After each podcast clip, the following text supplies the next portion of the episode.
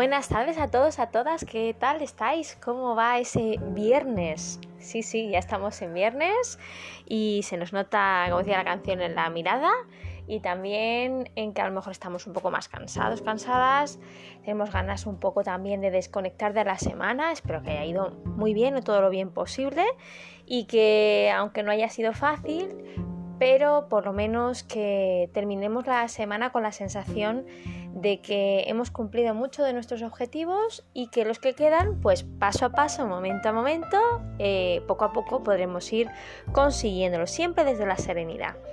Bien, empezamos un mes, el mes de octubre. Estamos a 1 de octubre de 2021. Bueno, el martes tuvimos un momento futurista porque Eh, no sé por qué, dije en vez de 2021, dije 2029. O sea que os llevé sin quererlo ni beberlo a un viaje al futuro dentro de nueve años. A saber, a saber qué habrá pasado dentro de nueve años. Pero ojalá que aprendiendo juntos siga estando dentro de nueve años y que eh, sigamos compartiendo este camino juntos. Bueno, ¿qué os traigo hoy? Pues ya os lo comenté ese martes pasado futurista eh, de esta semana, cuando tratábamos eh, el tema tan interesante. Me ha llegado eh, vuestras opiniones y me alegra muchísimo de que hayáis disfrutado de ese tema y que, bueno, yo he aprendido y sé, por lo que me comentáis, que vosotros también vosotras también eh, habéis empezado a comprender cosas a lo mejor o simplemente os ha llamado atención el tema o habéis investigado más o conocéis a alguien así o habéis vivido una situación así. No sé, la vida es diversa. Y en ese podcast os decía que eh, hoy, viernes 1 de octubre de 2021, eh, tenemos la segunda parte de la colaboración maravillosa que tuvimos la primera parte el viernes pasado con María José te animo a que si no has tenido tiempo de escuchar ese podcast, la primera parte, pues eh, pares un momentillo, lo escuches primero para que así puedas disfrutar eh, de, este tema que hemos dividido en dos partes eh, y que supone una panorámica mm, muy interesante y muy completa, muy profunda de un tema como es fortalecer el carácter propio y también el de los demás. Antes de empezar con ese, digámoslo así, con esa segunda parte que sé que estáis esperando con muchas ganas y que os va a encantar, estoy, estoy segura. De nuevo, dar las gracias a María José por este tema tan estupendo que nos está haciendo disfrutar y que nos ha descubierto en muchísimas facetas, hablo por mí. Y eh, me gustaría mm, retomar una costumbre, bueno, costumbre, una, yo sé, una estrategia, no sé si una estrategia una muletilla, no sé cómo denominarla, pero si os acordáis, eh, en la temporada, hace dos temporadas, os comentaba que cuando empiezo un mes, me gusta, eh, con las letras del, del nombre de ese mes, me gusta asociarle palabras que empiecen por esas letras que me representen conceptos, valores, principios, actitudes, habilidades que me gustaría como objetivo aumentar, desarrollar, descubrir, implementar en mi día a día. Y como hoy es día 1, pues se me ha ocurrido que a lo mejor sería buen momento para retomar, si, no lo tenéis, eh, si no lo habéis hecho, pues retomar esa, esa forma tan lúdica y motivadora de, bueno, de recordarnos cosas y aspectos que a lo mejor nos hacen falta o a lo mejor simplemente nos gusta disfrutar y aumentar. Con octubre, a ver, con la O.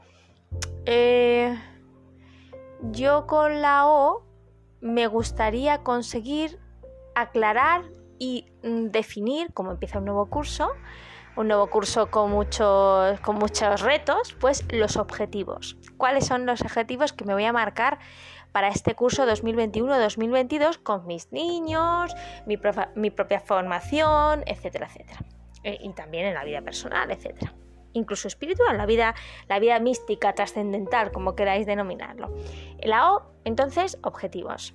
La C, comprensión eh, o comprender. Después la T, tiempo, gestión del tiempo.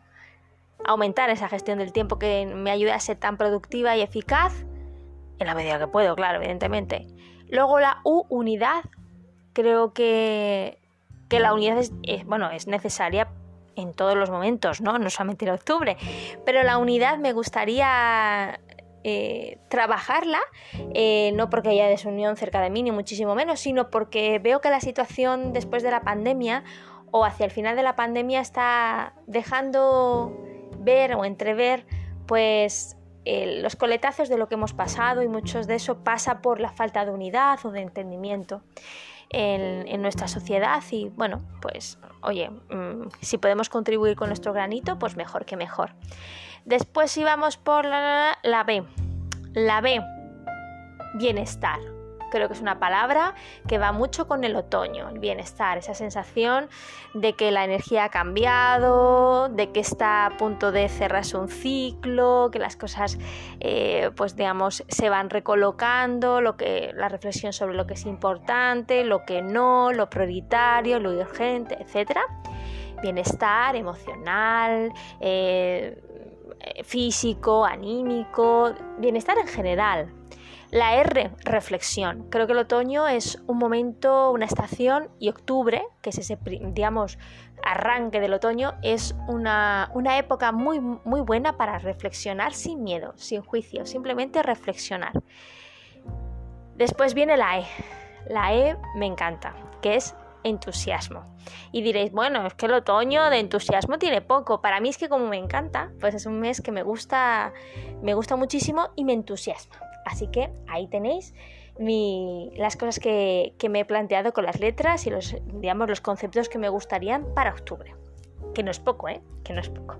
Y antes de empezar, propiamente dicho, con el tema y dejaros con el tema, eh, la segunda parte con María José, me gustaría compartir con vosotros y vosotras un cuento eh, de un libro que ya hicimos una referencia bibliográfica de Eloy Moreno, Cuentos para entender el mundo, el volumen número uno que es un cuento que es muy curioso, pero que tiene una enseñanza muy bonita y que ya cada uno y cada una pues podrá ligar más o menos directamente o no ligar porque no vea ninguna, ningún punto en común entre este cuento y lo que digamos la, la colaboración, el tema entero de María José, pero yo sí he encontrado cosas que pueden ser aplicables a partir de este, de este cuento, se llama El cántaro roto y dice en una pequeña aldea situada en pleno desierto vivía un hombre que cada mañana traía agua desde un manantial ubicado a unos pocos kilómetros de distancia.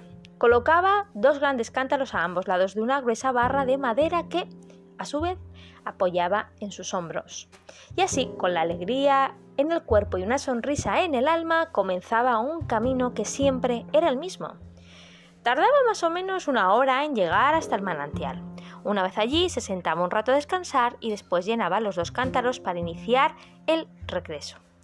Aunque eran parecidos, había una diferencia importante entre ambos recipientes.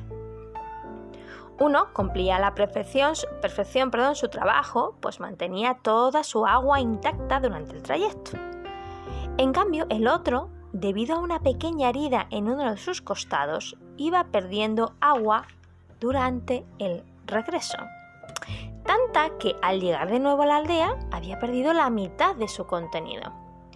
Este último cántaro, conforme pasaban los días, se sentía cada vez más y más triste, pues sabía que no estaba cumpliendo con su trabajo. Y aún así, no entendía por qué su dueño no lo arreglaba o directamente lo sustituía por otro. Quizá, pensaba, estaba esperando el momento en que me rompa totalmente para cambiarme por uno más nuevo. Y así pasaban los días y las semanas y los meses y sobre todo los pensamientos de un cántaro que cada día se sentía menos útil.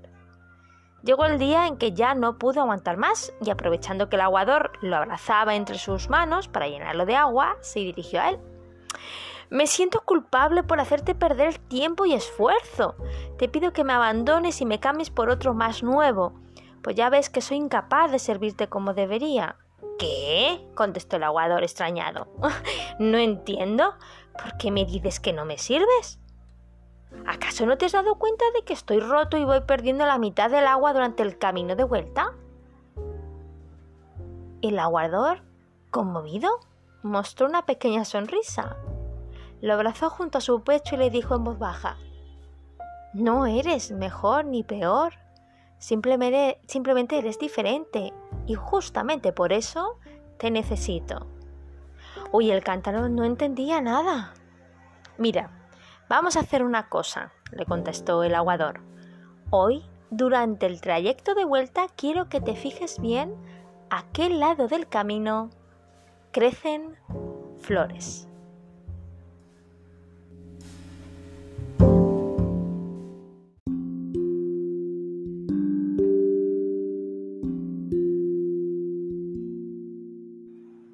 Y ahora, sin más dilaciones, os dejo con María José, no sin antes practicar eso que nos gusta tanto nuestro ratito, que es bajar las revoluciones, el ritmo de nuestra respiración, inspirando muy profundo y muy, muchas veces si necesitas con los ojos cerrados, en un sitio donde estés tranquilo, tranquila, tumbado, en el sofá, eh, no sé, en la cocina haciendo algo que te relaje, algo que sientas que es tu momento y poco a poco activando nuestra escucha activa, nuestra respiración va ayudándonos a ese ritmo interior exterior, también activando lo que es la comprensión, abriendo nuestra mente, nuestro corazón para focalizarnos ahora, que es nuestro momento, bien merecido momento, que nos va a acompañar eh, un rato durante esta colaboración tan especial. Vamos a acompañar a María José en ese ratito que ella ha querido compartir con todos nosotros y nosotras. Poco a poco, momento a momento, paso a paso. Comenzamos.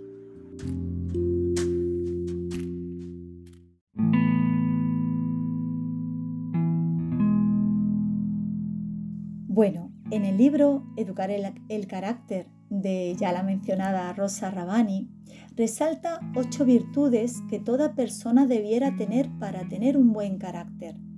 Yo voy a intentar desarrollarla en mí misma, en mi hijo y en mi alumnado, para de ese modo para que de ese modo contribuyamos a la mejora de nuestra sociedad. Pues bien, estas ocho virtudes son las siguientes.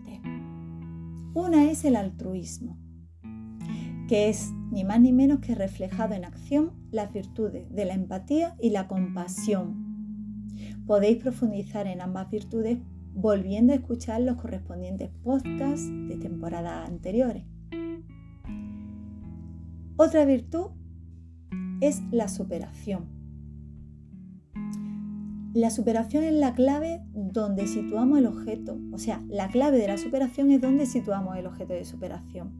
Lo interesante es que ese objeto seamos nosotros mismos. Si el objeto es superar a otra persona, es como meternos en una trampa de celos y de envidia. Crea bloqueo, crea un bloqueo que paraliza nuestro, nuestro crecimiento.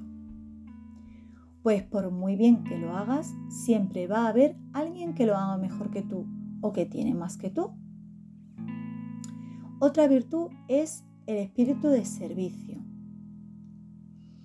De esto se habla en psicología, puesto que se habla de las necesidades básicas. Y hay una de las necesidades básicas que es la de contribuir, es decir, que lo que hacemos sea útil para alguien. Esto es precioso y se ve muy bien en los niños pequeños. Ellos quieren siempre ayudar. Se sienten muy orgullosos cuando le dicen, por favor, ¿me ayudas a esto? ¿O quién me ayuda? Y ya empiezan unos cuantos. Ay, señor, yo, yo, yo. Bueno, por otra parte, otra virtud, la cuarta, la creatividad. Cualquiera puede ser creativo, aunque no es lo mismo que otra persona. Y eso de la creatividad no es privativo del ámbito artístico literario, sino que en cualquiera de, los quehaceres que hagamos nosotros en nuestra vida cotidiana podemos ser creativos. Otra virtud, la confianza. La confianza en nosotros mismos, la confianza en los demás y el hecho de ser confiables.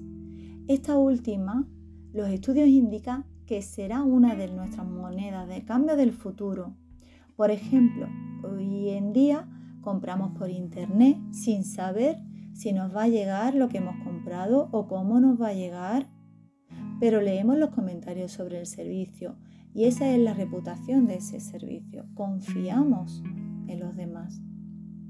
Otra virtud es la gratitud.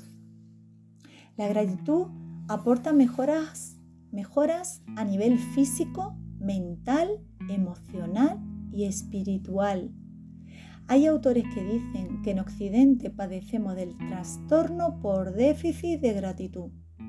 Y eso no nos hace reparar en lo privilegiados que somos y lo rica que es nuestra vida. Y eso nos hace meternos en un círculo de pobreza. Qué pena. La psicóloga Marian Rojas afirma que las personas más felices son las más agradecidas. Pues cuando se da las gracias, la zona del cerebro que se encarga de la toma de decisiones se ve fortalecida. Eso se ha comprobado científicamente. Otra virtud, el perdón. Nuestro ego nos dice, yo tengo que ser primero y que el otro sea quien nos pide perdón. Casi siempre ocurre o nos pasa mucho. Pero perdonar no tiene que ver con el otro, sino con uno mismo. Ya sobre el perdón, Eva hizo un podcast maravilloso en el que aprendí mucho. Os recomiendo que le echéis una escuchadilla.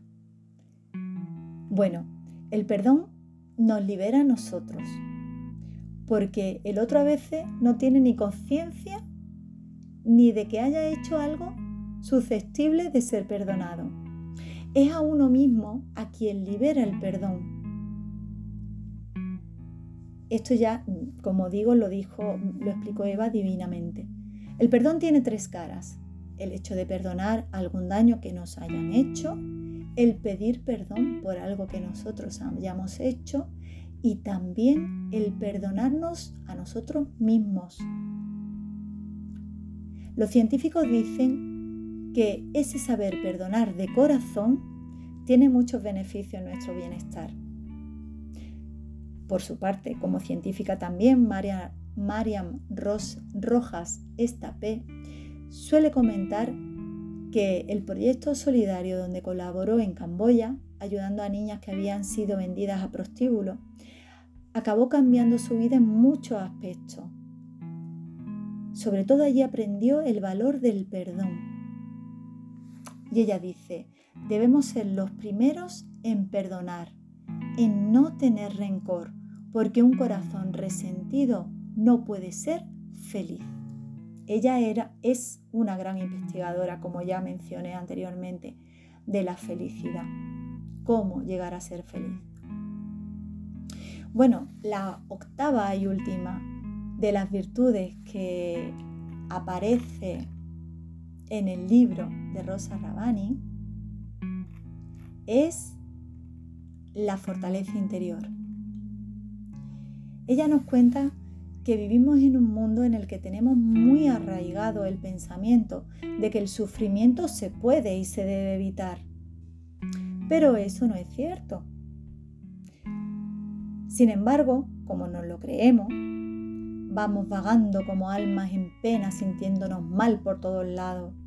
Mal por los problemas que tenemos que atravesar y a eso le añadimos el remordimiento que nos supone no saber o poder evitar ese sufrimiento.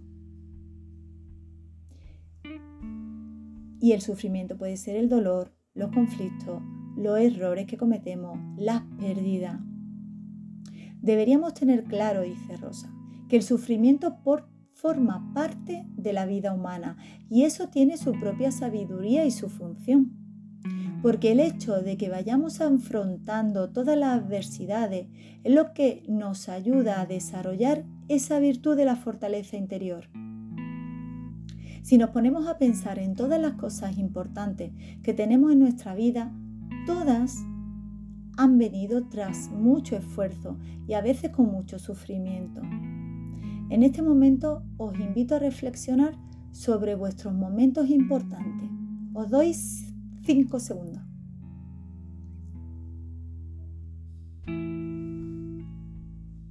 A mí, los primeros ejemplos que me vienen a la cabeza son aprobar las oposiciones y el nacimiento de mi hijo.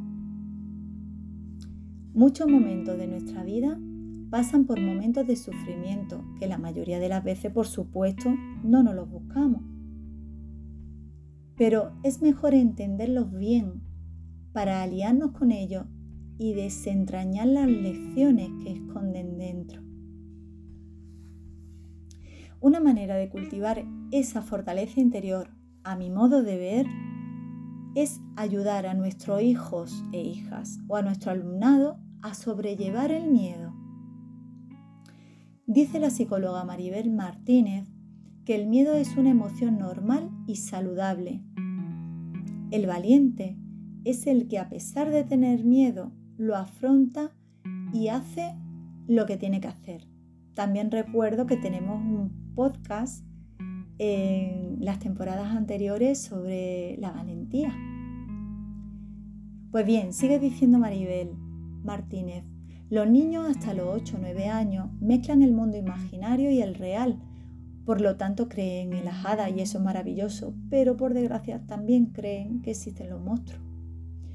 Por ejemplo, para ayudarles a no tener miedo a estar solos, ella aconseja jugar al escondite en la casa, primero con las luces encendidas y luego con algunas habitaciones con las luces apagadas. O para superar el miedo a los ladrones, imaginar que están haciendo una película de terror y ellos son los protagonistas. Esa es una terapia de adultos pero adaptada a los niños y ella la llama el juego de las películas. Pues una vez que se, imagina que son los protagonistas, tienen que dar detalles sobre eh, cómo van vestidos los ladrones, en qué lugar de la casa están ellos, por dónde entran los ladrones. Y así ellos se van acercando a una situación que puede ser real, pero que saben de sobra que no es real y pensando sobre ella va menguando ese miedo. Me gustaría mencionar también en esta virtud de la fortaleza interior el mal que podemos hacer a nuestro hijo e hija si les sobreprotegemos. Pues de este modo no desarrollan esta virtud, porque ni se esfuerzan ni se enfrentan a sufrimientos. No es que queramos que sufran a cosa hecha, pero no podemos quitarle todos los dolores que se pueden encontrar por el camino. No podemos evitar que, que tengan miedo a la oscuridad, ponerle de antemano una lucecita en la habitación. ¡Ay! Vaya a ser que tenga miedo a la oscuridad. Espérate, si tiene miedo a la oscuridad, entonces ya le pones remedio, pero de antemano le va a poner la lucecita todo, cuando todavía es tan pequeño, tan pequeño, tan bebé que, que no sabe ni expresar que tiene miedo a la oscuridad. Bueno, dice Maribel Martínez que si constantemente les ayudamos a nuestro hijo e hija, le damos unos mensajes contradictorios. Por ejemplo, para hacer las tareas del cole, te ayudo porque te quiero. Bien, pero el niño lee entre líneas y porque yo solo no podría hacerlo. Así que esto es una ayuda que no ayuda, sino que invalida. Así los sobreprotegemos, porque pensamos que los hijos son frágiles y no queremos que sufran. Y es lógico que no queramos que sufran. Yo como madre no quiero que sufra mi niño ni que le dé el aire, pero sé que va a tener que sufrir. Bien, si los sobreprotegemos, nos adelantamos a sus necesidades y les cortamos aprendizaje. Esos niños ven que otros niños y niñas son capaces de hacer cosas que ellos no son capaces porque no le hemos dejado. Las consecuencias de un niño sobreprotegido es la baja autoestima. Se dicen a sí mismos, si mi madre y mi padre me están acompañando a hacer todas las cosas, es que ellos creen que yo no soy capaz Además tienen muchos miedos porque están en una constante alerta de los padres. Son más inseguros, tienen más ansiedad ante los exámenes, por ejemplo. También, por otra parte, aprenden la ley del mínimo esfuerzo, porque como ya sus padres hacen las cosas por ellos, pues ellos ya no tienen que superar esa dificultad. Y aquí yo creo que merece especial atención los grupos de WhatsApp del colegio estos grupos de WhatsApp que todos conocemos, y yo he estado en grupos de WhatsApp de mi hijo cuando estaba en primaria, no les ayudan a los niños y niñas porque los invalidan. Además, constatan, ¿ves? Mi hijo no ha apuntado eso. Menos mal que estoy yo encima, porque si no, iría mañana con la tarea sin hacer. Como experiencia personal, si mi hijo no apuntaba en la agenda las cosas, yo no preguntaba a las madres y a los padres, normalmente las madres, qué tarea había que hacer. Porque si no, yo no le estimulo la virtud de la responsabilidad a mi hijo. Si iba con la tarea sin hacer, pues ya la maestra o el maestro le pondría una mala nota o le llamaría la atención lo que considerase oportuno.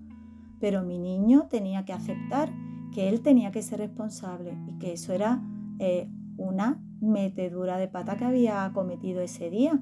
Ya él se las averiguaría para no hacerlo de nuevo, porque de nuevo tendría que pasar un mal trago y eso no es agradable para nadie.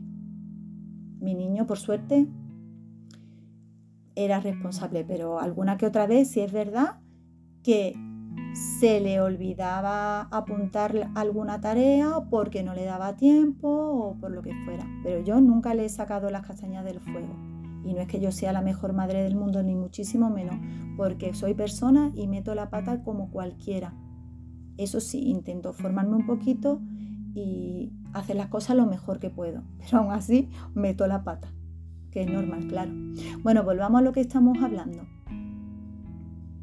Por otro lado, y esas peleas de los niños, ¿nos metemos para resolverlo? ¿No nos metemos para resolverlo? Pues según dice eh, Maribel Martínez, intervenir en las peleas de los niños para poner paz es resolverles nuevamente el problema y no les dejamos crecer. Así no crean herramientas para desarrollar sus habilidades sociales, el diálogo y resolución de conflictos y además para defenderse. El conflicto no es un problema, el problema es no resolver el conflicto. Dice ella que la opción más saludable es intervenir diciendo, veo que tenéis alguna diferencia, pues nada, ya la resolveréis. Y darle este mensaje una y otra vez, una y otra vez. Y, y si siguen peleando, decirle, veo que estáis tardando en resolverlo, pero confío en que podréis hacerlo.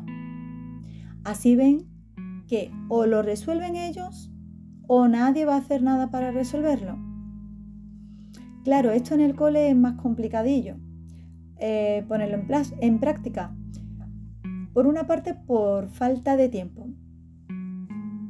Y por otra, porque si se llegan a hacer daño estos niños o niñas, sus tutores seguramente no entenderían sus tutores, hablo de padres, madres, abuelas, tíos, seguramente no entenderían que les intentamos ayudar a desarrollar sus habilidades sociales. Por su parte, Marian Rojas Estapé nos dice que debemos evitar la sobreprotección porque enviamos un mensaje erróneo a los niños y además porque se crean niños ansiosos y en un futuro suelen tener problemas en, encontrar pareja, en estabilizarse en un puesto de trabajo, etc. Y con respecto al esfuerzo, con respecto al esfuerzo, el padre de Marian Rojas, que también es psiquiatra, le decía cuando era pequeña, una persona con voluntad llega más lejos que una persona inteligente. Voluntad es orden, constancia y saber posponer las recompensas. Mi padre nos decía, más hace el que quiere que el que puede. Y doy fe que a mis hermanos y a mí nos ha servido de mucho para alcanzar nuestras metas. Por su parte, Einstein decía, hay una fuerza motriz más importante que el vapor, la electricidad y la energía atómica. Es esta fuerza la voluntad. Poca cosa, ¿eh? Para finalizar, vuelvo a esta mano de la doctora Mariam, quien tras muchas investigaciones afirma que solo con imaginar alguna desgracia, sube el cortisol, que es la hormona del estrés, y daña el cerebro. Pero, sin embargo, al imaginar algo que te pone alegre, suben la dopamina y la serotonina, que son las hormonas de la felicidad. Por eso, continúa diciendo, debemos educar el optimismo, la ilusión y la imaginación, puesto que son factores que hacen que se produzca la neurogénesis, es decir, se crean neuronas y o conexiones neuronales. Así que yo os animo a trabajar con el alumnado y con vuestros hijos e hijas el optimismo, la imaginación, la voluntad y el autoconcepto, el autoconocimiento. De este modo, les ayudaremos a desarrollar un buen carácter, a estar sanos y a ser felices. Bueno, pues sí que esto ha llegado a su fin. Muchísimas gracias por prestarme vuestra atención y vuestro tiempo. Espero que os haya resultado interesante lo que os he contado y que tengáis intención de poner en práctica estos consejillos. Os adelanto que yo lo he usado en casa y en clase y aseguro que funciona. Gracias de nuevo. Un beso.